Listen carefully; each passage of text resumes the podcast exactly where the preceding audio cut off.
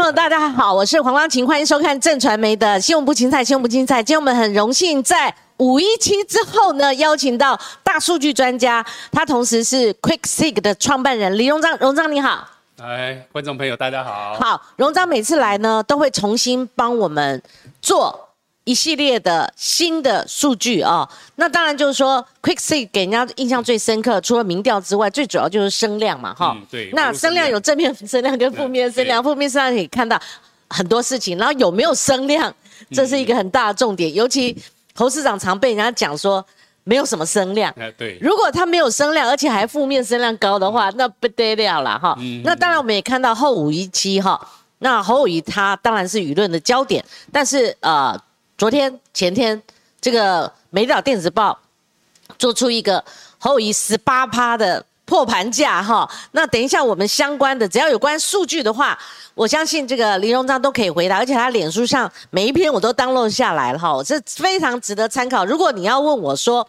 坊间的民调好，或者大数据相关的，只要有数据的东西、科学数据的东西，我最相信什么？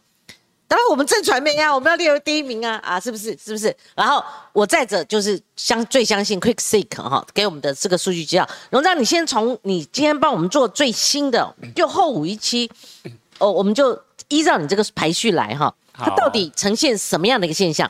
呃，因为最近比较可以讲，对最近候选人都决定了嘛，嗯嗯，呃，民进党就赖清德，国民党就侯友谊，然后民众党就柯文哲，所以有了他们三个之后，我们就很容易来看他们的变化。那我第一张做的图就是他们三个人的那个声量，刚刚主持人也讲了，光姐也说了，其实哦，所有的政治人物啊，最怕是没声量。你先有再说，所以说花一点点以后再来说，但是你完全没有，就是会被人家忽略。对，所以我们看一下，就是如果在五一七之前呢，嗯，他们三个候选人里面的声量呢是那个侯友谊三十五 percent，嗯，赖清德三十六 percent，然后柯文哲二十九。那等到五一七结束之过了之后呢，嗯，呃，侯友谊变四十六，然后赖清德降到二十四，然后柯文哲变三十，所以这个变化就很大了。一个是说侯友谊变很大声啊，但是我们等下后面会来讲。他的很大声其实是负面了很多。那另外一个比较麻烦是赖清德，我们认为说他定于一尊之后应该会非常稳，可是你看他的声量降得那么低，就表示他后面也有问题。所以等下后面有机会我们再讲慢慢讲。他的问题。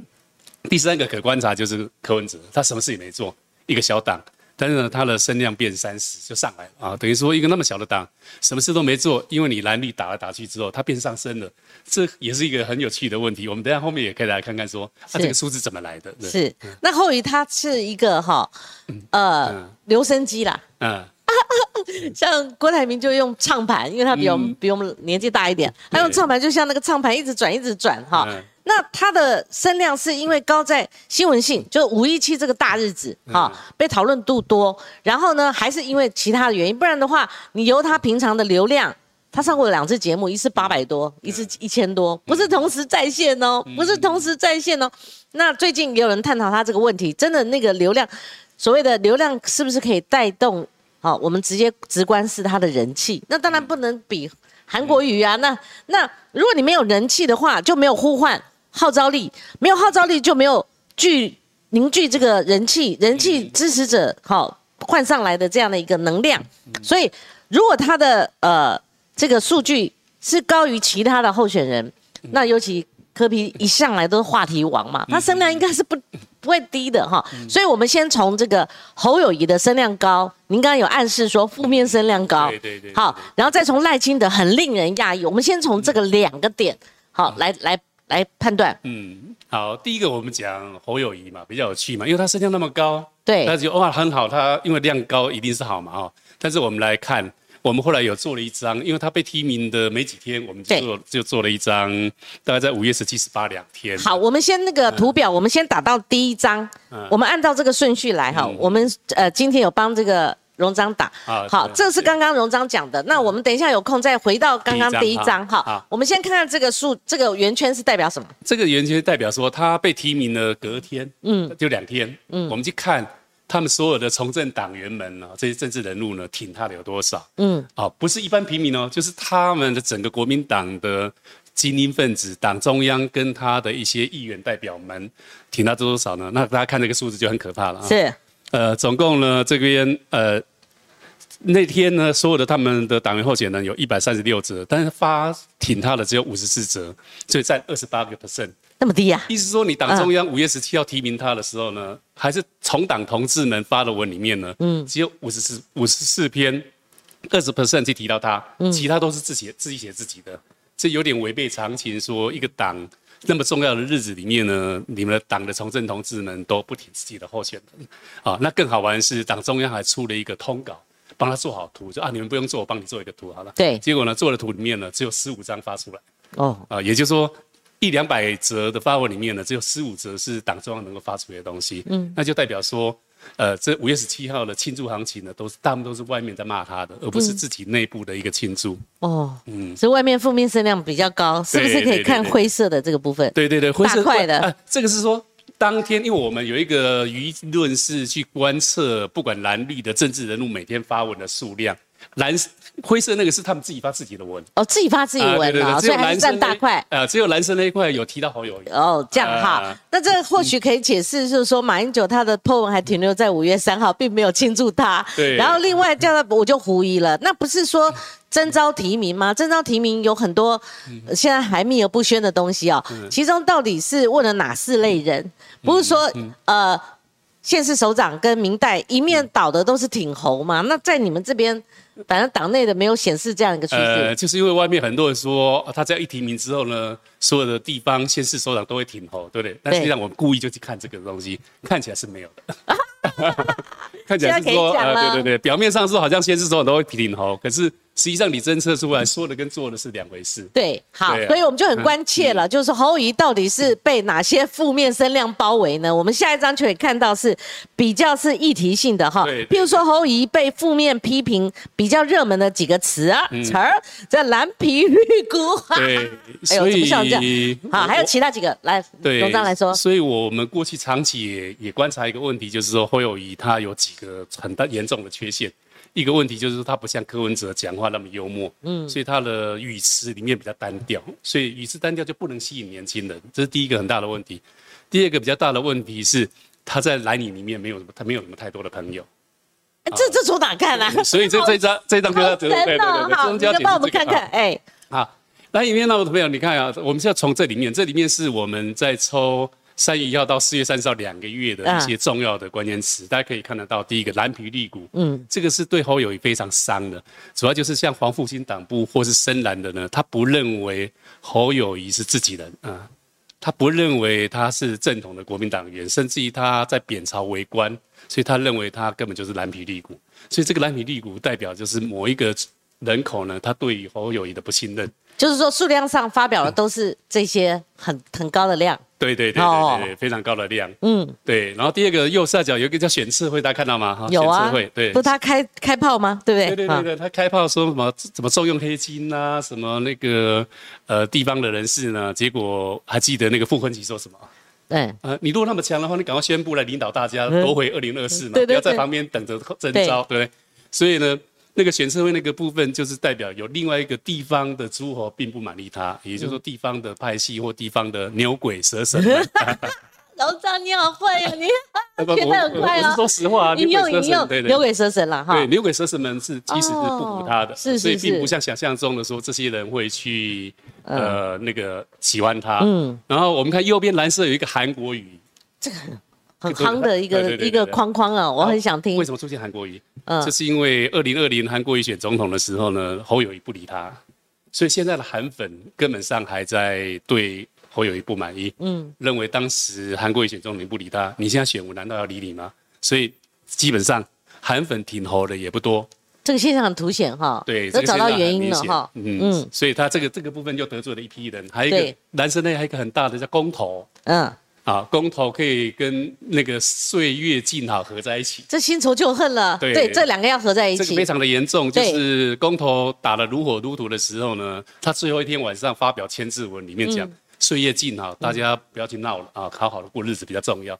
那对于那些三四十趴投给国民党反公呃公投的的那些投票的人呢，对侯友谊是不谅解的，嗯，不谅解到现在啦。到现在他是没有，他是那个仇是一直都放不下来的。因为因为陈玉生就用背刺两个字嘛，对对，人家岁月不好才要用公投来拼嘛，蓝绿攻防嘛，那绿的很动员，那个大动员呢，那个一场接着一场，结果你说哦，岁月静好，对他把他他竟然把它写成那个是一种对抗，那是不好的社会动荡，是，所以你反对党要去提一个公投，你好歹好好诉说你的理念就好，你何必去讲这是一个岁月动荡，要为了岁月更好，大家不要。不要闹了啊！对，这对自己党的同志的反对，反而对坐哈。对对对对，那还有一个很严重的是能源，嗯，他还得罪了另外一批呃所谓的叫做核能的拥护者，嗯，也就是说，呃这边那他在新北的时候始终对能源政策是反国民党的，嗯，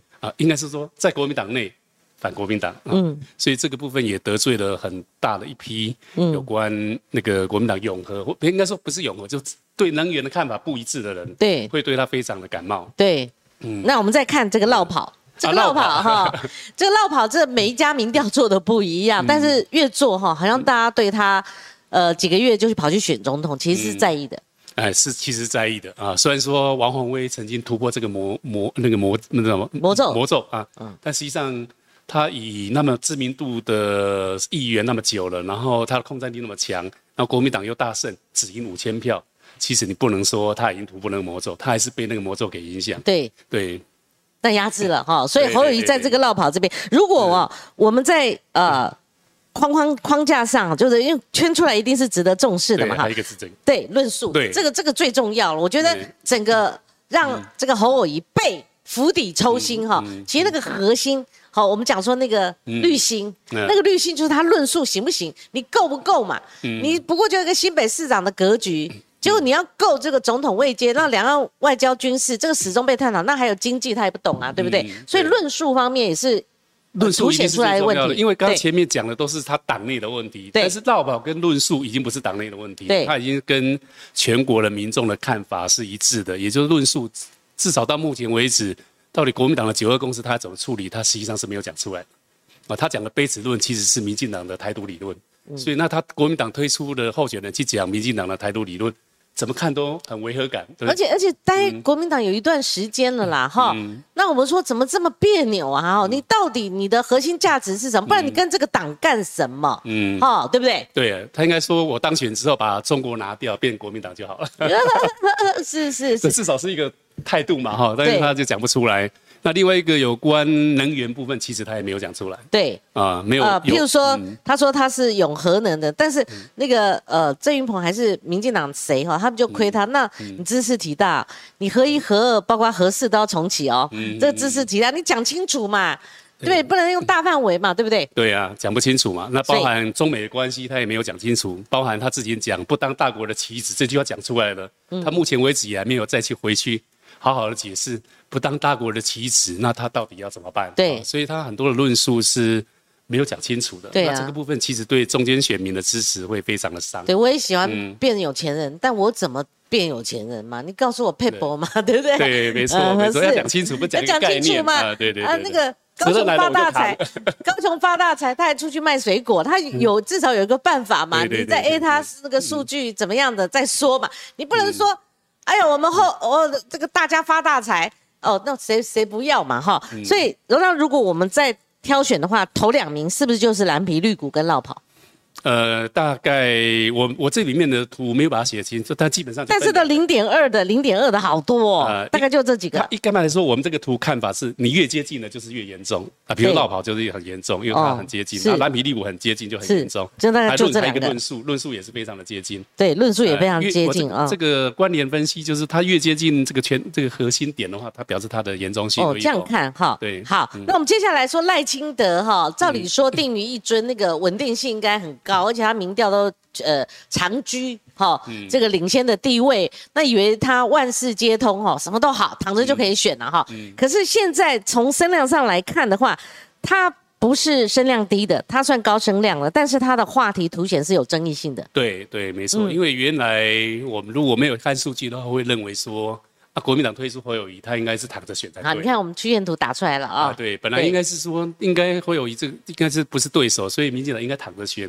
可是等到我们看了一些数据之后，就发现民进党也没办法躺着选，因为而且他的问题跟国民党一样大。嗯，只是他最近比较没有那么大声。大家关注点都是在那个呃朱立伦什么牛鬼蛇神、前刚独断，郭台铭怎么样，侯友谊又怎么样？没错，就是因为被这边带过来，所以我们以为说民进党是没事的，所以他应该是稳稳的可以再继续的连任。可是从数据上看起来，其实他们危机也不小。嗯，所以也不能不小心，不然的话还是后面还是很复杂的。那他的问题出在哪里？我看你这边问题就是说，刚刚前面前面第一章有讲到赖清赖清德他已经当党主席又。是党的候选人定一尊了，嗯，理论上他应该开始有很大的声量会起来，可是刚刚前面第一章看的时候，他的声量没有跟他的对手拉开，嗯，他还是属于下降的，甚至于到了最近这段时间，还被郭台铭跟柯批再上来之后，他变第三名。好，我们图不是这张，是赖清德那张，变小了，对，哦，是看这张。对他，他五月十七号过来之后，他声量是变小了，反而是你看那个柯文哲那条线，它是慢慢的有在往上爬。是是是，抱歉抱歉啊，应该看那张，那我那张在这边不见了。在第一张没关系，没关系哦，就第一张。对，第一张，第一张又回到第一张了。OK，就是它总量是没有上来的啊，然后总量没上来，再看到我们后来今天等一下要看这一张。对，它里面最近它很多说话都没有得到很好的。正面的回馈，对，比如说他，呃，他在那个房价下下降了，对，他在两岸，两岸是他，他四月二十六号讲两岸是兄弟之邦。嗯，啊，这句话讲出来的时候，其实是负面的多。去看孤老的时候，因为这是呃辜汉明的名言，但是就是说，呃，光科批两岸一家亲都常被抹红了。那如果孤老底子厚，而而且大家不会怀疑他，但是他讲说兄弟之邦，如果赖清德一根的话，那知识体大了，对不对？没错，两岸一家亲搞不好就是很远的，嗯，对不对？嗯，一表三千里就是宗族。的那种感觉，你一说兄弟，就他就是兄弟就手足了。对，嘿，那出自赖清德口中很讶异。他这句话几乎等于是又回答认同所谓的大中华民族或大中华的那个空间了。对，跟他原来的支持者的想法好像有一点点摩擦。那这个部分他又没有讲清楚的话，他就引来一阵的负评。那接下来他要讲他是反共不反中，嗯，这个跟前面那一个兄弟之邦有点接近了。对对，感觉。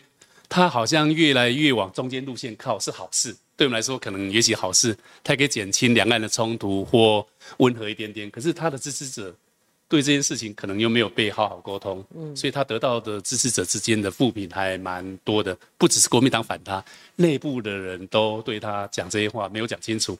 有很多的意见，嗯，其实呃，赖夫应该从内部先沟通。你包括鸡排妹的这个事件哦，嗯，他们从他们的核心幕僚这样蹦一下出来，可是你知道党内炮声隆隆，收发到今天吴一农又开炮了。那你治党内那些从年轻培养上来的，正需要一个机会的这些青年才俊，这些已经有政治经验的这些人，你置他们于何地？你为什么要弄一个鸡排妹？这个这看不懂嘛？那最后还是。由吴佩义上阵嘛，好，我们已经邀请他了，他下礼拜会来到我们节目。对啊，那个光景说的没错，现在最近比较多的是他们内部对于他决策的速度很快，没有沟通，对，有点倾向类似叫刚愎自用的那个味道，所以内部人的反弹就越来越多。嗯，那内部反弹多了，你又没沟通，然后外面本来反你的就反你的，那内部又反你，所以他的不只是声量低，声量低的原因是因为内部不提。我帮你。啊，声量低的原因是因为内部人不跟你一起说话。那再负评再高，就表示又声量低，那骂你又骂你，所以这个长期下去对他是不利的。嗯，好，那如果比较一下哈，核电，好，核电这个呃，最近离现在很没几天的事情，嗯，你们也帮我们测出来哦，谢谢。他又说在紧急状况下他会起核电，那这又没讲清楚。大家又认为说，那跟民进党的飞核家园好像有抵触，而且是蔡总统的，他他快要收尾了，对不对？二零二五哈也马上快到了。对，这也是一个问题，是说，刚后等下后面还有一个要讲到这一部分，就是他在做这个说明的时候又没有讲清楚，那又跟蔡总统的或者整个民进党的神主牌又抵触了。是啊，那也许他的本意可能不是这样，但是他没有讲清楚，没有沟通，又是一个问题。那前面还有一个更高峰，房价在降。对我刚看到了哈，在整个曲线里面，两万四千五。百八十二笔就是房价哦，这个冲冲击到年轻人跟市民的感受问题了。对，当然当然有一些数字是显示某些地区降，那问题是它不是叫做普遍的降。对，啊，有些降，有些升，有些降，有些升的时候，你说房地在降的时候，可能就不会受到大家的认同。那这个时候呢，一定是不反，一定反对会先讲嘛。对，啊，其他认同的人就那跟我无关就算了。所以通常这样的议题。没有讲清楚的议题或不成熟的议题，也很容易变成坏的议题。嗯，而且我觉得这个下刀一刀下去很深，就是说嗯。我都买不起房子了，你还告诉我说啊，房价都已经降了啊，嗯哈、哦，这这种东西是双面共伴的一个冲击，对不对？对对对好那我们看到它身量并不是超高的，赖富它的身量并不是超高的，但是如果在二成多的这样的一个身量排比上面，嗯它还见这么多争议的发言呢、我觉得这个真的赖富真的不也不是躺着就可以当选的，而且未来他如果现在就呈现有这样的一个好。话题的争议性的问题，他以后还会不会冲口而出？那他跟侯友谊，我们又觉得是两样人呐、哈、为什么呢？因为这个赖夫有做过行政院院长啊，对不对？他直辖市长也有呃七年多的这样的一个经验哈，照理说应该是很成熟的哈，而且在民进党内应该政治水里来火里去的哈。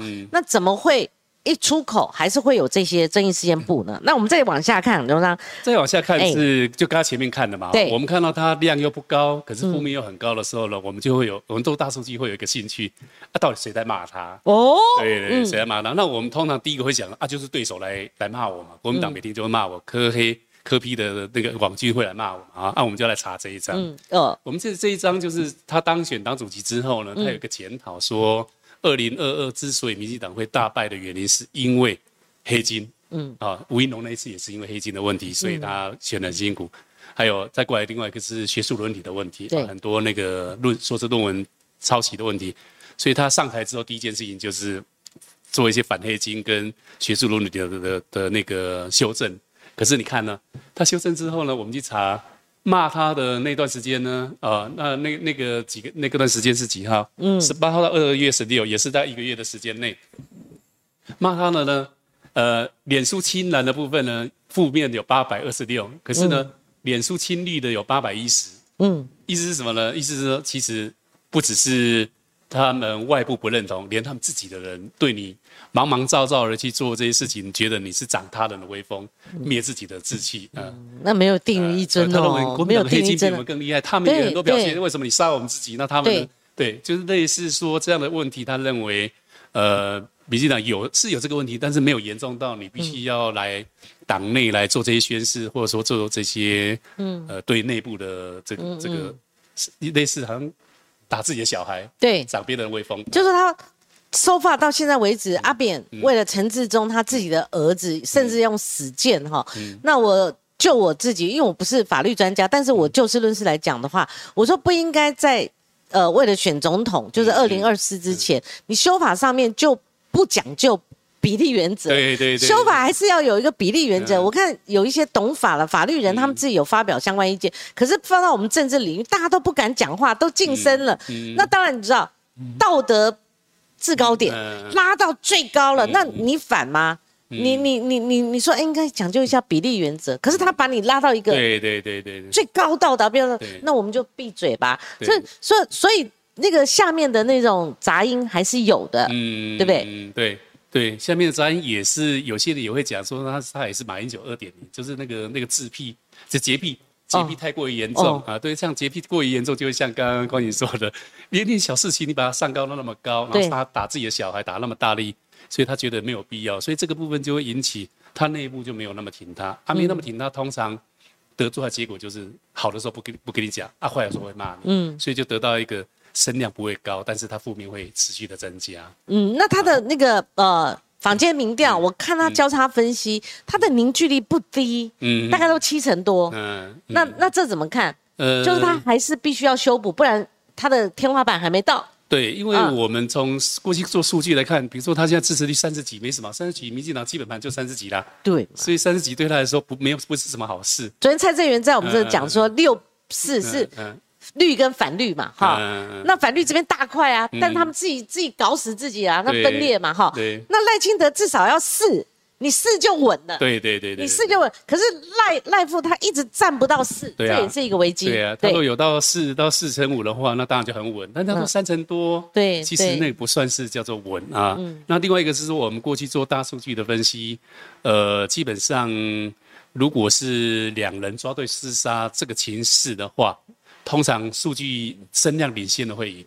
嗯很险哈。对，如果蓝的、啊白的，嗯反正反绿这边达成整合了，哇嗯靠，那那就拼了啊！那你们自己好看他嘛？你在希望哈。那好然后我们再往下哈，就那更深入的测绿营的测翼粉砖哦。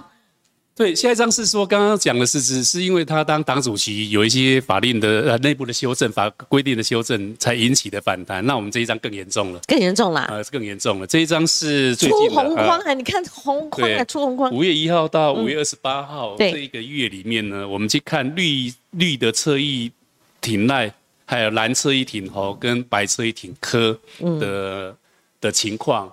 哦，大家看一看我们 X 轴跟 Y 轴哈、x 轴在发文次数，Y 轴是互动率。绿侧翼在一个月内挺赖呢，发文只有一百三十三则，然后它的互动率只互动数只有三三万。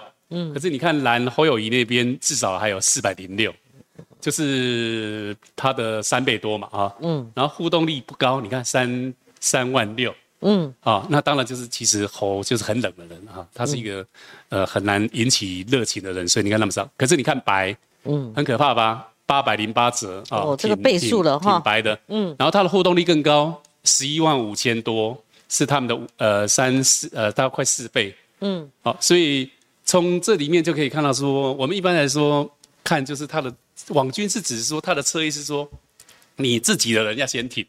如果你一个选举的时候连自己人都不挺的话呢，那别人要挺上来难度是很高的。这个确定不是来卧底的吗？呃，我我相信我们做这个数据的时候，我没有对赖赖赖赖赖布有什么特别的不满意？没有啊？我但们是纯粹会不会受到他之前跟赖、呃赖跟蔡当时候在争初选的时嗯候、那一次，他被打成受害者，就是他对一四五零对网军是有意见的。哎有有有这个可能，有点，他否否则嗯都，那你你你你你虽然不是针对我们，但是你已经到这个范围内了，那我们对你来讲就好像是有一点亦敌亦友的这种关系嘛对对对。对，光姐讲到重点了。我们大数据看，你要怎么看大数据，就是看它大数据呈现的不是因果关系，所以不能说因为它少，所以是怎么，但是它有很多的关联，比如说刚刚讲英系跟新潮流的那个那个冲突。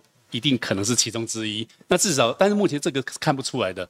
可是我们在可以透过其他方面可以去看，确实是有这个问题啊。对，就是纵使你已经定一尊了，可是实际上呢，阴系这边的力量你还没有收纳回来，是甚至于不知道是自己不愿意，还是人家不理你，我不知道。但是对一定是这件事情没有被谈好。他好像还没有达到一个大整合。对对，对没有一个大整合，感觉他有自己的部队是没有错，嗯但他动作也平平，也开始在一些竞选的文宣了，嗯好，比如说讲他的故事哈，嗯有人就算到下下一步可能要讲他当兵的，再再对等一篇一篇。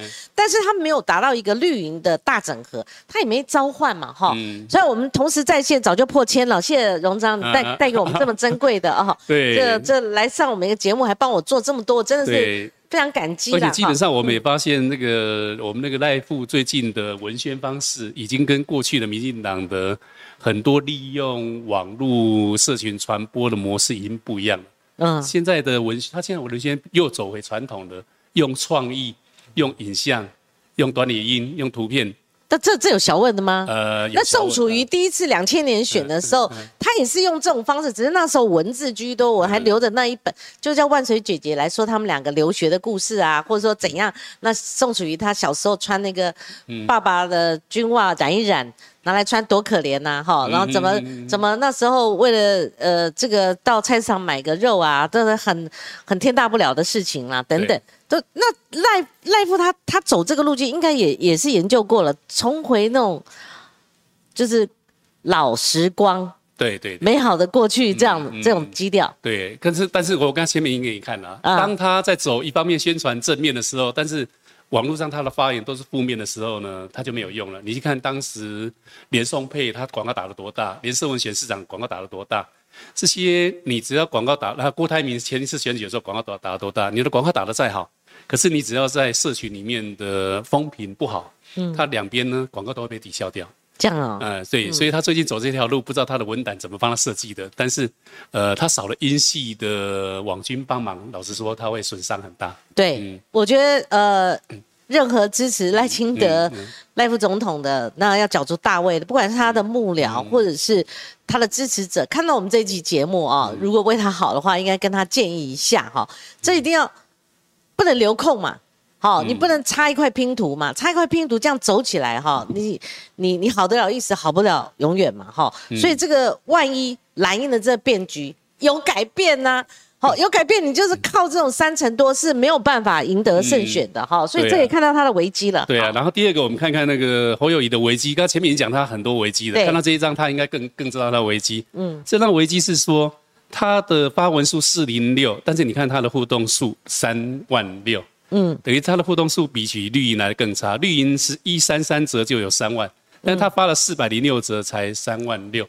那通常我们在评估这样的话，代表什么？叫就是冷，冷。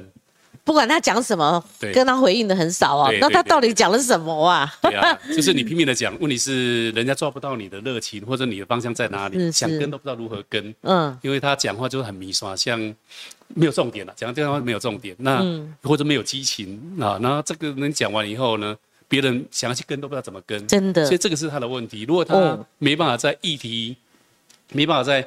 呃，主导议题这边去施力的话，他会蛮麻烦的，因为他过去致命伤，我觉得这个很难短时间改。非常大的重伤，这跟前面的论述有点异曲同工。异曲同工就是你在适当的时机如何抓，嗯，一个议题来论述，来带领大家的热情往前走啊。当然，最近看到他有点努力了，他讲反 face 啊，哦，他讲不是反 face 啊，对对，他讲说，呃，他上任之后要执行死刑，完全不会 delay 啊。对，那这个很好，问题是。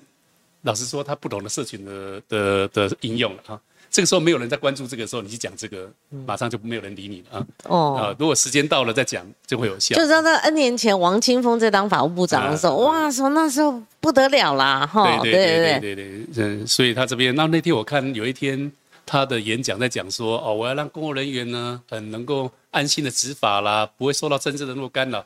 我想说。他最近还没有这个议题，对，他自己就是没有对症下药，不符合时事啦。对，就是说也不知道大家在关切什么。对，那他好像要补足自己，就是说，呃，我现在选总统喽，我一个个丢哦啊，可是你就丢到不是在点上，对对对对，没有 timing 嘛。那现在这个 timing 不对，你丢嘛就不会有人理你，嗯。那幕僚有问题了，现在所有的事情都推给幕僚哦，哦，是吧？不太清楚。今天有看到有这种探讨，是说什么幕僚不对啊，那幕僚不好啊，那个幕僚怎样？那我就说，那候选人本身呢，对不对？好，核心理念跟论述还是候选人本身的，幕僚没办法帮忙的。好，那现现在我们要下去，要紧接着要端上一个非常敏感，而且现在你一定会想听的，嗯，就是当侯友谊他的民调。跌破两成的时候，开始有一个换喉，会不会换喉？我们打个问号，这样的一个呃呼声了哈，或者说建议，或者说疑虑哈。昨天开第一枪是张亚中啊，他直接讲了，这个该换喉啊，其实已经到达洪秀柱当时候换住的程度了。那我们要多看几次民调，看一个趋势嘛。那侯秀珠当时候已经趴下去了嘛？嗯，那你不能因为一家民调哦，把这个侯友谊做死了，那我们就说那侯友谊那就该换。我们要看一个趋势哦，这样子比较公道。所以这个荣章，我们现在看是换侯。好，那现现在对这个国民党来讲的话，如果呃低迷到这种地步，而且还要换侯的话，那呃其他像郭粉就有机可乘了，郭台铭这一方就有空间了。对啊，因为我们在我曾经在那个换柱。那个年就曾经做过研究，这样子啊？对，就是换住的时候呢，注注姐有很多那个后援会嗯，然后我们就看看说换住之后后援会那些人会不会基于大义下架民进党来合作？就答案是 no 啊。就是说，你用那个大局观，哦，洪秀柱你就搁一边，他什么一中同表你就不要管他。那会不会基于那时候话，大家同仇敌忾，是要把政权拿回来，要下架万恶的民进党？我我是学他们的口吻说哈，会不会大家就大我？哦，然后然后支持这样一个候选人，就闭着眼睛含泪含血含铁含钢都要投下去，真的投这个政党这个取向这个蓝绿的这个分边，嗯，你这样。当时我们没有笑，没有笑，而且到现在都还没笑。哎，也就是当时，当时，当时柱被换掉之后的支持者呢，到目前为止还是继续在攻击朱立伦。啊，也就是说，不是只有四年会停掉，就算到目前为止呢，都没有停息，没有原谅。啊，所以这就是说，一个政党如果在处理征召或初选的过程手法不够细腻的话，那他的支持者的反弹就会非常的严重。嗯，那包含。二零二零那个韩国瑜跟朱立伦跟那个郭董在选初选的时候也是一样，嗯，他们彼此之间的那些摩擦，到了选完之后还是没办法被解开的。好，啊那现在今天就有个效应其实哦嗯，大家就讲说，朱立伦是不是有个魔咒？嗯。就像马英九，你跟他握手，他们大大家掰出来一个死亡之握，那怎么三不转路转，又轮到你朱立伦二锅，好嗯。二次回国当这个党主席的时候，你上次已经把洪秀柱给换掉，你们这些大男人哦，你们的下手很重，因为他经过全代会了，他已经完成整个党内的所有中常会、全代会这个整个程序了，你还是加开临时会把他换掉。哇，那坐一排全部都是马英九啊，那种那种大男人坐到这样前排，你们这些那时候印象，那还有就是说，当然他是好好意，不然的国会怎么选？小鸡被踩死了，这样国会席次等于双输嘛。那可是你这个手，那你早在干什么？你怎么走到这一步呢？大家会对你这国民党在搞什么？所以这一次又是朱立伦，大家讲说，该不会逃不过这个魔咒吧？如果侯友谊掉到一个趋势是真的已经像洪秀柱了，他不该换，但是他不敢换，那不是就是拖死狗拖到底了吗？对啊，因为最近有两个民调，一个是对联联合报的民调，对就掉五趴掉五趴嘛。嗯那当然，我们都很多人就会讲，因为联合报再怎么说立场还是偏蓝的啦，对，所以如果联联合报都说你掉五趴，就比较难说这是机构效应很严重。那另外一个应该是美丽电美丽岛美岛就是啊这两天的28%，这两，天吧啊，所以已经有两个民调说它掉了啊，所以呢，我就有兴趣做这一张了。这也太好了，好谢谢荣章。这张嗯就是说，我们就那民意调查是这样，那我们用大数据来看是说，那侯友谊掉了这些量跑到哪里去了？嗯那我们是假设可能是支持郭台铭的这这些支持者呢，他就不支持你了啊。他支持谁？我们先不管，嗯当然看起来他已经不支持你了、啊。那我们看一下这里面呢。呃，我们自己去查，所有的在网络上面曾经挺过郭台铭的这些粉丝们呢，他们在五一七之后呢，他们还会支持谁呢？然后第一个是表示支持郭台铭的，还是继续唯一支持郭台铭的有三十三点九，那很高比也就是例耶，郭粉里面有三成四是打死不退的，嗯，持续支持他的。那那个橘色那个有一个十一点三，表示要投给柯文哲的就来了啊，就表示说他的部分呢有十一十一 percent 的人呢很明确的他会已经已经会转到那个柯文哲那边去的，所以你呃始终支持郭台铭跟又支持柯文哲两个加起来就就过半。了。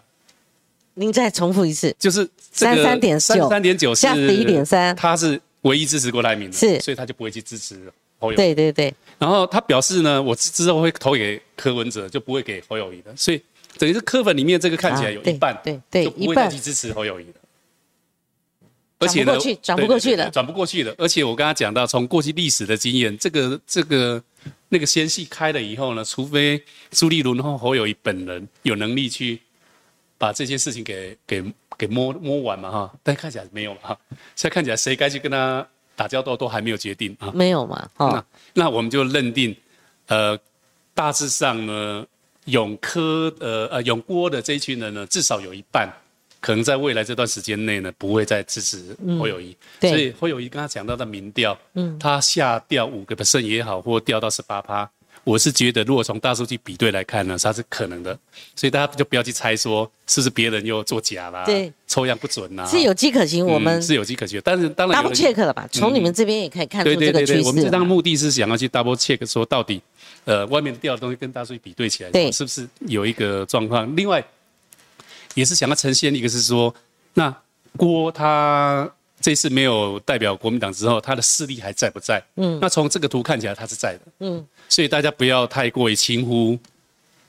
郭台铭先生接下来这段时间他的动作，是。他的动作是会有影响的，是。嗯，好，那我们继续往下看哈嗯，真的很精彩啦！我不得不说，我一个老记者，我看到这个这个如获至宝哈，我们现在在挖宝当中哈嗯。那我们还剩两张哈啊，对。对，就是倒数第二张，这个两党表现不如预期啊。嗯。那所以柯文哲就渔翁得利了，对至少收发嗯，而且呃蓝营闹家变，好蓝营闹分裂的时候，而且刚刚现成的就有十一趴，嗯，好、这个挺过的转过来转。过来那我们看到那个呃《北岛电子报》的交叉分析里面嘛，哈，他说七八八跑掉了，就从侯友宜那样跑掉，他降了七八八，就自己跟自家民报比，但是七八八里面一半跑到柯批这边来了，对不对？嗯嗯另外一半可能。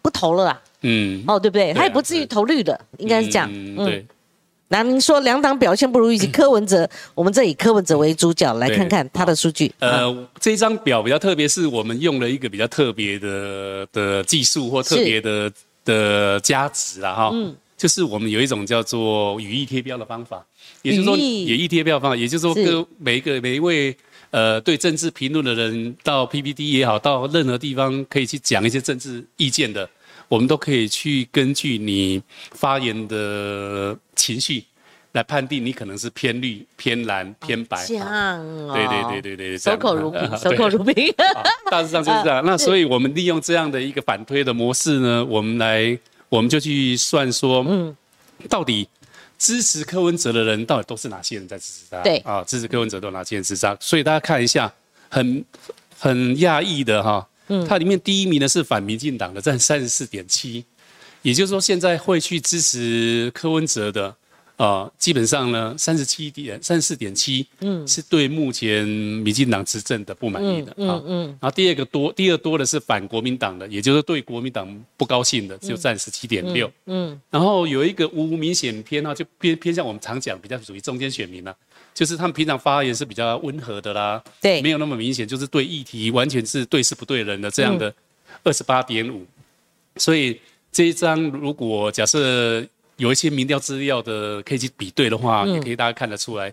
也就是说，呃，柯文哲他在吸引反对对民进党不满意的，或者说对国民党不满意的，还有中间选民，确实是有吸引力的。那所以这一张图对国国呃蓝绿两党来讲，应该是一个警讯，就是呃你不能把接下来的的选战只只以为是两党的对战，对。而把它当成是一个小弟，对。很难说。嗯。哦这个这个很好的新竹的那个问题会不会再重现？重现。现在开始有人在提了哈，对。确实是有一个这样的一个影子啦。像我昨天写一篇哈，嗯。是呃源自于我访问这个蔡正元蔡前委员的过程当中，我所发想的啊、嗯就是说他讲一个高红安现象，但是他很含蓄，他没有点说那谁是。呃，林根田林根人啊，我们叫他林根田，林根人啦，哈，我们都叫他根田，根田哈。就说侯友谊他有一点好，或者说我们感觉，如果真的要类比的话，他很像林根人，就有林根人现象。所以那谁是高洪安？我们现在就看柯文哲，不要小看他，他搞不好就是那个、呃去年九一大选里面的高虹安哦。因为国民党这边的庄脚，像叶文之就爆料哈，就是板桥有一个金主，有一个庄脚，他就打算就是说。投这个投向柯批的，为什么啊？他还去分叶文之自己为自己解释说啊，说我不是有意说要呃这个分裂喉啦哈，而是说他在加注一个他以前是挺郭，但我说还不是一样，还不是都是在你们国民党争逐提名的嘛？哦，那他如果有一个动向流到柯那边，那柯这样现在只是一个庄脚哦，嗯。板桥哦，嗯，哦，那以后的话，越到选举接近的时候，就像去年高鸿安跟林根仁之间，林根仁再怎么救都没办法了，对吧？对对对对，当国民党员认为说那个侯友谊救不起来的时候，会不会全部都灌到柯这边来？对呀。就是为了下架民进党。就是我们所谓的弃保了嘛，对不对？对对。你如果拼到拼来拼去都是只有老三，呃，扶不起的阿斗，那这样的话，他们就等着绿营接手了嘛，好继续执政啊。那那这样的话，是不是会有一个选票转移的一个现象？就我们俗称的弃保，我觉得是值得观察了哈。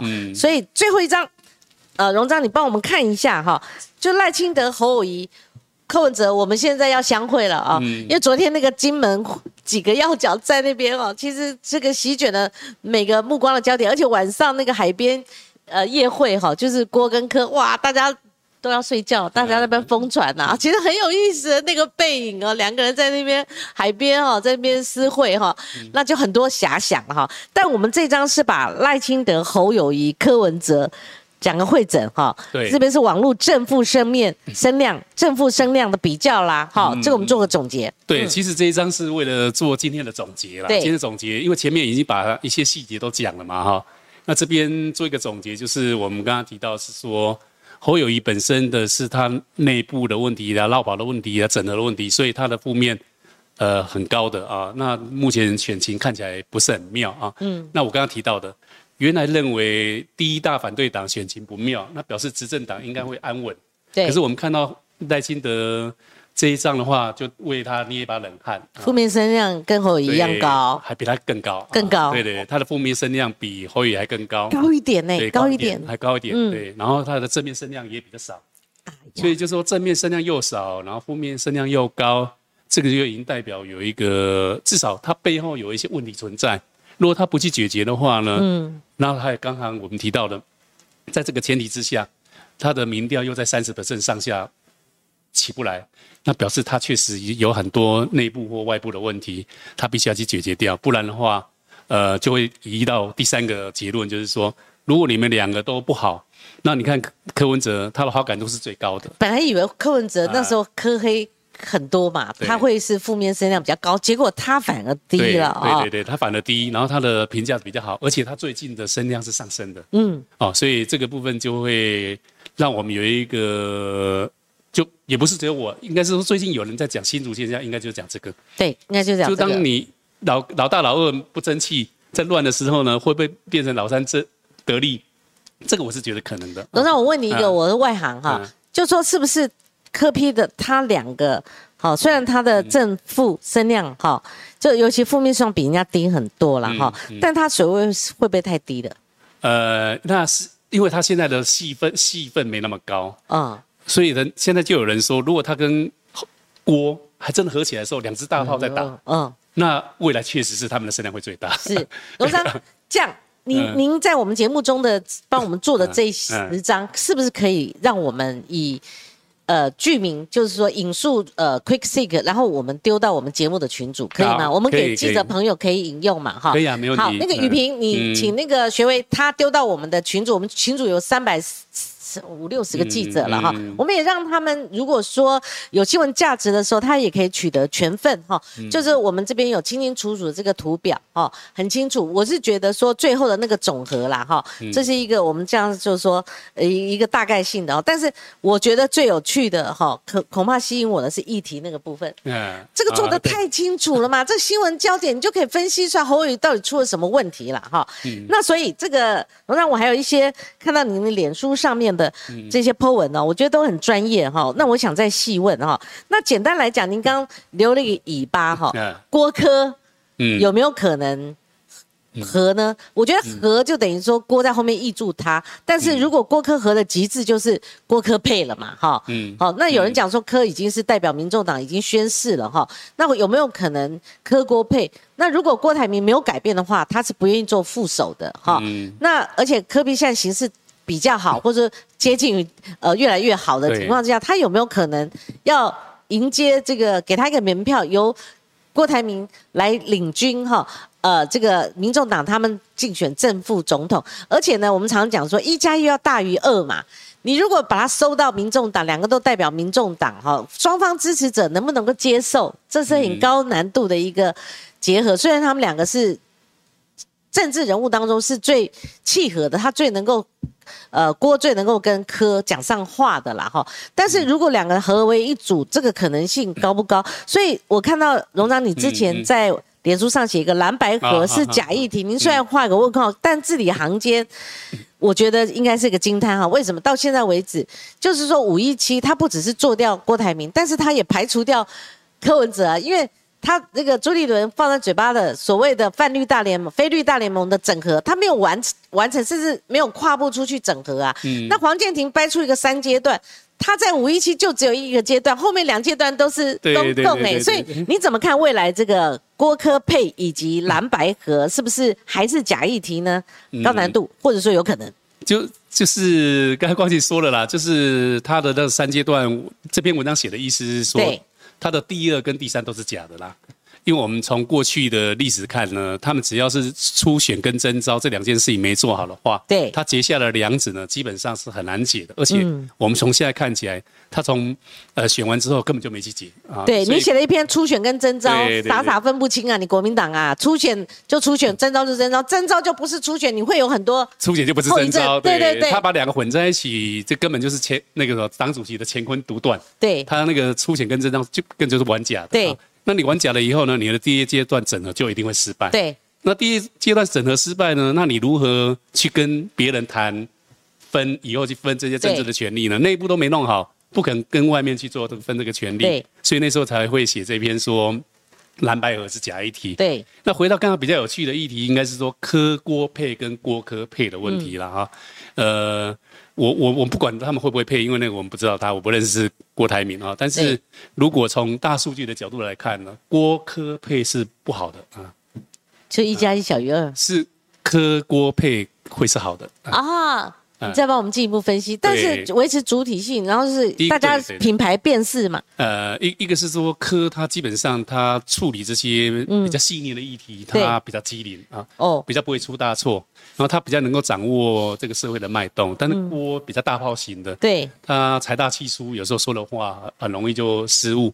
那再过来是郭，在过去二零二零呃初选的时候，我们已经分析过，他有一些问题，就是我们一般讲，如果你是一张白纸好宣传，如果你以前有很多的负面不好洗白啊，对那不好洗白包含比如他在大陆的投资，对他的血汗工厂，对，他的一些相关的那些红底商人，类似这样，有很多这种意识形态的攻击很多。如果他今天当政了，很难抵挡这些就是。一个选举，光是搞他这些，对对对对，就没没辙了，因为绿营绝对会出手，蓝营搞不好都打了，对不对对？对对对对，所以啊那科相对就比较干净的多。对那所以说科郭配理论上他会好打，但是郭科配那大概就不好打。嗯那也曾经一配像王如玄事件，那一路军宅那被大家打打到底对对对那对苏家全也是这样吗？都看不到那个那个总统候选人啦，对不对？是是是，所以，哎，对，这是一个我们也可以从数据来看。那还有一系列，我就直接问嗯侯友谊真的能代表国民党吗？也是画个问号。全党现在目前没有拥戴侯啦，哈，嗯那也没对拥戴朱嘛，哈。嗯那当然也也也少了恭喜啦，好，所以刚刚虽然我们已经分析了，你觉得呢？在这个后五一期，这个真的是不妙嘛，哈。一不妙，因为我们过去已经分析过侯友谊对，你看你这个之前的正也是用对声量来对对对分析我们已经。已经分析过很多次了。对他基本上在蓝营就是没有朋友。那原没有朋友的原因，就是因为他过去对于呃国民党的很多的决策都做做壁上观啊，他很多都不沾锅。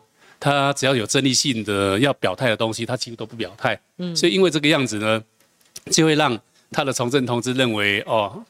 我们需要你的时候，你都不来哦。等到你要选总统，我就要去偶恩你哦。我难道我还要铺红地毯，帮你准准备好皇冠？你要坐上那边当皇帝，我们还帮你拍手？大家会觉得这个是是不公平的啊。那么你当初怎么对我，就怎么对你。所以他呃要代表国民党这件事情，确实是困难的啊。难怪他最近要勤勤于走访这些大佬啊，其实有点晚了。对，这应该是出选前就应该先做好。要知道侯友谊怎么了，就嗯看我们今天一开始啊，进入那个应该第三章，就是属嗯于侯友谊他议题式的分析，里面包括新仇旧恨呐、嗯里面那个框的非常清楚，而且有数字哦，数字告诉你他问题出在哪里。嗯周杰伦需要参考。黄健，你不要每天看圣经呐、他祷告了哈，嗯你你看一下这个数据的这个东西嘛哈，看可不可以挽救。那侯友的幕僚更该看，嗯好，那所以这个是侯友他的一个问题所在，可是有些很难改变呐、嗯，那都。过去发生的啊。所以他们现在唯一想到一个东西，就是说有没有一个东西可以同仇敌忾，全党为了下架民进党而努力，然后不管谁是谁，只要搬个石头我也选他。但是目前大数据上是没有看到这个，其实 他们一直想要做这个，但是目前为止我们还没有找到，呃，有这个气氛是说所有的国民党员或者中间选民呢，宁宁可选颗石头摆上去呢，我也要把民进党给下架。嗯，对。对那那问题现在有一个柯批跟郭若合起来，那就算是下架的话，还有另外一个组可以选择，那他更惨了。对，就非他这个不是非你不可啦。对对对就寄望另外一个人嘛。对那还有一个就是说，刚刚罗刚讲到说，我我跑新闻哈，或者说我在评论嗯评论界或者是在媒体圈。我看过最同仇敌忾的一次，就两千零四年那个三一九枪案，两颗子弹，啊哇，那他们还上凯道啊，那个同仇敌忾，因因为他们又没有拿回来，本来第二次选的很好，而且双票双方选票跟到那个最大极大化了，就差那么一点点，然后他们就怪给这两颗子弹，可是偏偏这个同仇敌忾比较能够回味，那而且侯友宜是站在对立面，他是站在那一边的，哇，对，哇，这个薪酬就会一掀起来，大家都也不是记忆力很差的啦，哈、那现在又没有那个可以有类似这种扭转整个那种天崩地裂这样扭转的那种力道，目前没有没有。材，对，目前这个没没有这个题材。那我们要帮他想一下有吗？呃，因为第没有这个题材，而且现在民进党也很聪明，他慢慢开放两岸的交流了。对他把两岸的关系，因为呃，他他也担心，因为现在确实台湾有个名气是不要战争，要和平，是。这是确实是是。在数据上面是可以看得出来的。就是如果某一个政党太过于走激进路线，确实是不讨好的。嗯。所以那我我相信民进党应该已经看到这个，在解这个东西了。那如果呃，嗯。像过去蓝军他们会寄望说，呃，执政党嗯。他们如果在过程当中出出现什么大的问题，现在就等。这嗯在等这个的嗯，他们以前很不道德，就是说天灾地变啊，对对对对不对？断交啦嗯，大家等那个像类似黑金的这种话题对。弊案呐，哈嗯这样子。所以那时候韩国瑜选的时候才说，吼，如果我贪污的话，我要把他关到死。嗯。相对来讲，他在打击嗯。绿营的，他们可能有这个问题嘛，不管他说的对不对。所以你觉得寄望绿营这可指日可待吗？他目前看起来就只能这样了，只能这样了没招了。没有他没有招，他只能居因利因，而且也是有道理，因为我们曾经做一个分析，因为现在是陈建仁嘛，但实际上现在陈建仁的职当行政呃当行政院长，现在只要是陈建仁出了错，基本上炮火都会打到赖清德。对，呃，因为大家认为陈建仁本来就是末末代行政院长，嗯，然后他的好好先生，他也不管事，一定是你们在管的，就准执政者、准总统。啊、你下一个要当总统是谁？对。所以现在只要陈建仁出错，确实是打到赖清德。所以国民党这种想象力也不是不对，只是说陈建仁会不会出大错，我不知道。现在对，看起来就是说指望陈建仁啦，但因为他毕竟整个国家行政嗯最高首长嘛，哈，你整个机器在你手里，你如果错错的少，或许还可以弥补。你你嗯连环错，而且提款机变成好多台哦，那这样不得了啦哦，尤其是有关民生议题，你直接给我出包，那不得了啦哈对。好，那这个最后我想请教荣章，嗯因为我在五一七之前哦，我说实在，我们手上很多份民调，嗯。但是哈、我一直没有丢掉，甚至我、呃这个是重印的，是没有错啦，嗯嗯但我一直保留 Quick Seek 这份民调。哈，说实在的，我觉得这一份民调，当然平常我对 Quick Seek 我有我有相当的好感跟嗯。专业的辨识度了，哈，跟肯定。那所以这一份民调，我觉得做的非常仔细了，哈。嗯。那时候你你们这个民调显示，哈，当然后来他们反接民调，国民党也也有引用哦，哈，也也有也有引用这个嗯呃选前嗯。五一七这一份嘛，哈、可是这个荣耀你是专家，嗯。你看到你们的被大杂烩被被塞在一堆民调里面，有没有参考价值？我是说这样的方式对国民党。来讲，朱立伦他可不可以作为一个衡量到底谁出现的指标？因为你们也被放进去了。嗯那另外就是说，你会不会觉得这样的一个提名过程是有它的瑕疵？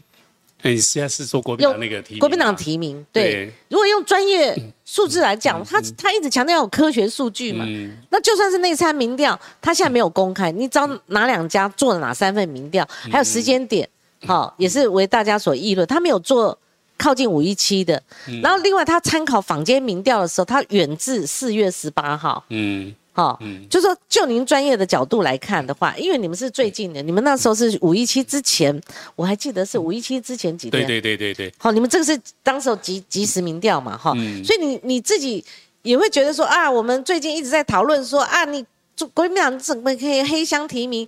你怎么那个内参民调到现在还不公开？你到底找哪两家做哪三份民调？好，另外你到底征询了谁？那你怎么会去征询坊间的民调，然后？变成一个大杂烩，然后取得一个综合值。这个综合值好像为某人量身打打造的那种，所有的评论、负面的评价都来了。那呃，这个不晓得，荣章，您对这一次我们外界的对国民党的议论呢，所谓的黑箱的这个部分，呃，大概有几个问题啦，因为民民调本来每一家民调，民调它的准确不准确就靠它的，比如说它取样，对它取样公不公平，然后再过来就是它题目的设计有没有会隐含一些诱导式的一些题目的设计，那再过来就是访员在访问的时候呢，会不会自己就作弊？啊对没有问得很清楚，就大概随便就勾一勾，大概就这几个问题哈。那一般来说，我们看民调，因为每个民调一定多多少少都有这中间这些过程。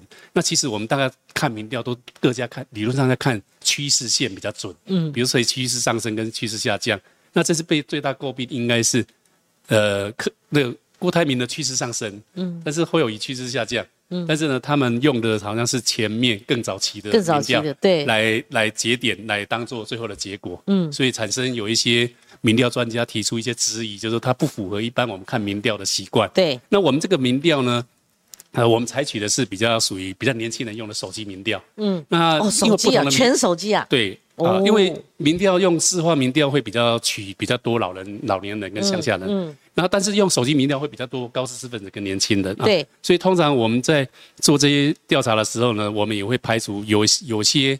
呃，抽样的偏误，但是我们从手机民调，我们得到一个比较有趣的东西是，呃，选择郭跟柯的呃这些类这一组呢，他们的年龄层比较低，然后他们知识程度比较高，那这可以反映到很多的民调都出现这样的一个问题，就是侯跟赖的年轻支持者跟那个知识分子的支持者降得很低，那都跑到科或郭这个领域来啊，所以这是一个很好很奇怪的现象，必须要去好好的研究。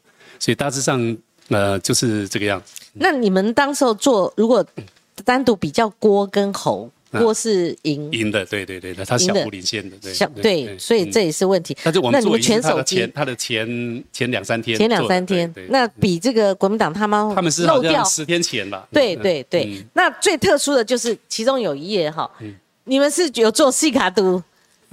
就是说赖清德对上郭台铭，对上柯文哲，再对上侯友谊，共四人参选。说实在，这个有人给郭台铭建议说要独立参选啊。独立参选有两种可能性，就是他独立连署二十八万份以后，他自行参举就细卡独。另外一个可能性就是他独立参选，他成为一组候选人，然后柯批来跟他搭。我现在目前听到两种。建议的声音了哈，但我自己个人认为，因为我了解郭台铭他们整个能量，我觉得他可能连署二十八万份的量能是不够的。为什么他的 team 不够？那你如果靠那周边的那些人，他们有的归队了，有的脱党了，那他要连接这个所谓的地方的派系网络跟好这个动员网络，其实这个很费力，也可能很难。好，所以我觉得这个难度非常高。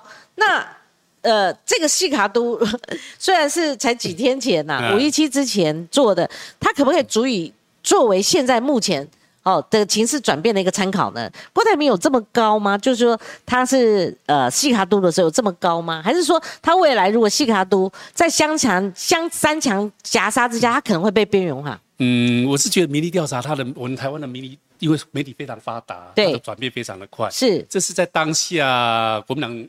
甄选的情况下产生的，你若现在再来问，可能就不是这样不是这样，因为现在看起来还是三组为民意的基础。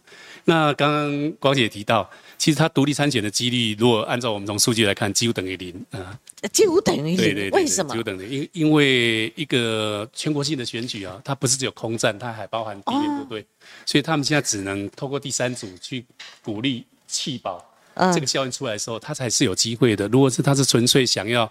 以现有的名气去搭的话呢，基本上是不可行的。嗯，对我我我比较倾向，没想到就是科学数据，它很直接告诉我，那我这个呃常常在那边排列组合，这样这个选项我也是觉得可能性最不高了。嗯，好，那我们就把它删除掉。那剩下就是说郭科配还是科郭配，刚刚我们有分析了。那民众党他怎么样？现在变成说。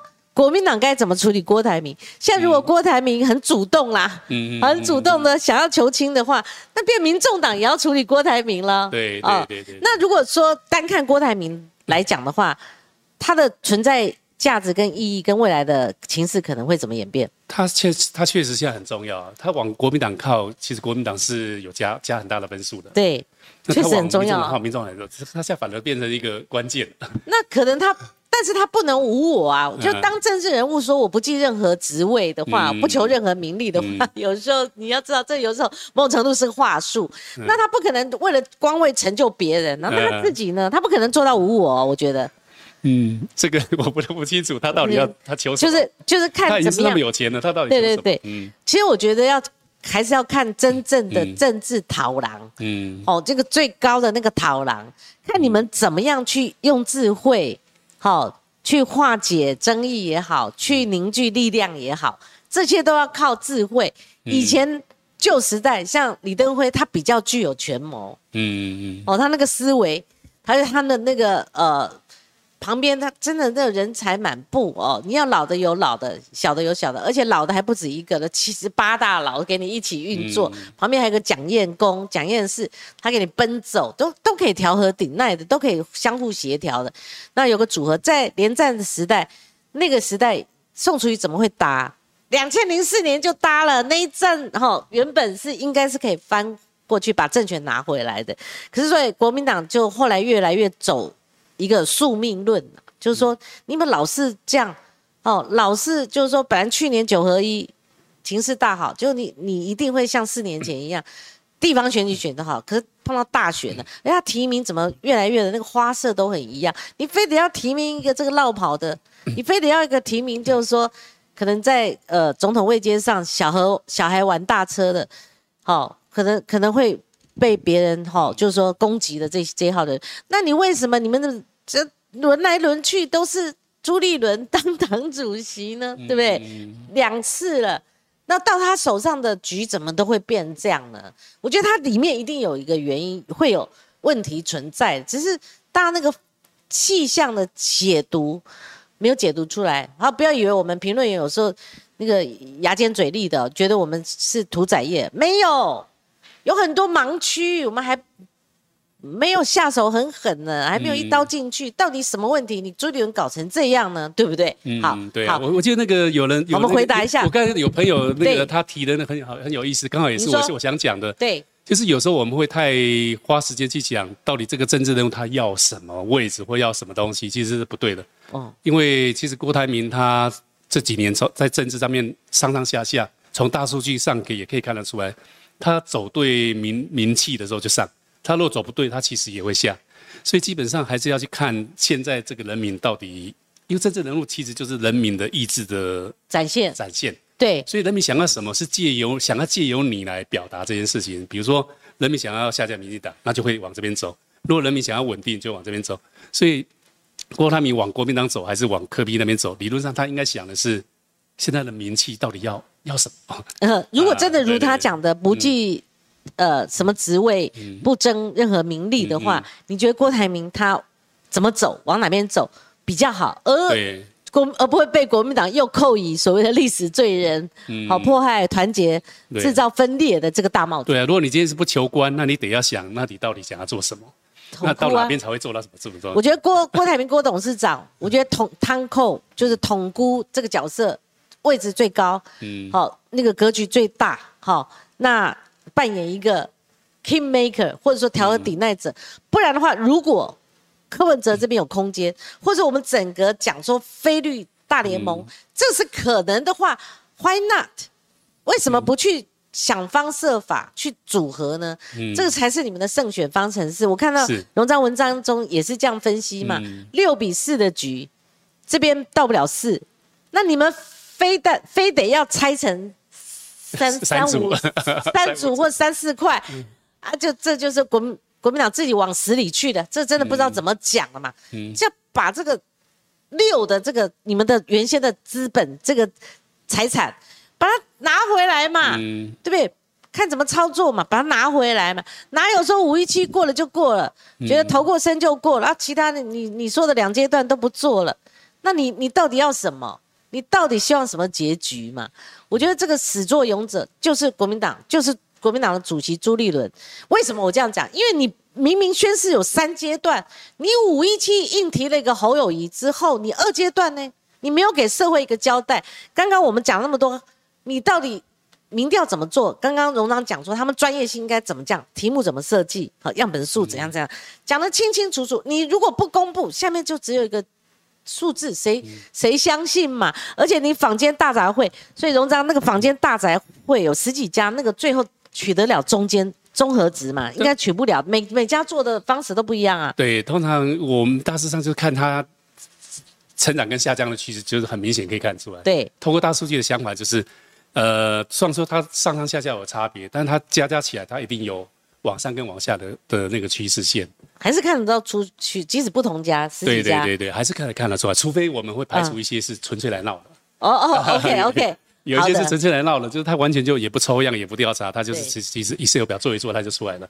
也有，但是那个我们就不评论那个。好，这个我再次感谢李荣章，因为为了我我们节目哦，竟然帮我们做那么多的这个图表、这个内容哈，跟数据的一个调查方法哈，这样端端出来，我真的我觉得何德何能呐，就非常感谢。那我们的观众也非常捧场，有给我们一些 donate 哈，就是佛道天爵哈。他说支持光姐支持荣章，我们讲评他认为是一百分的哈。Anderson Lego 哈，他也抖内说郭董昨天亲自示范什么叫做身段柔软。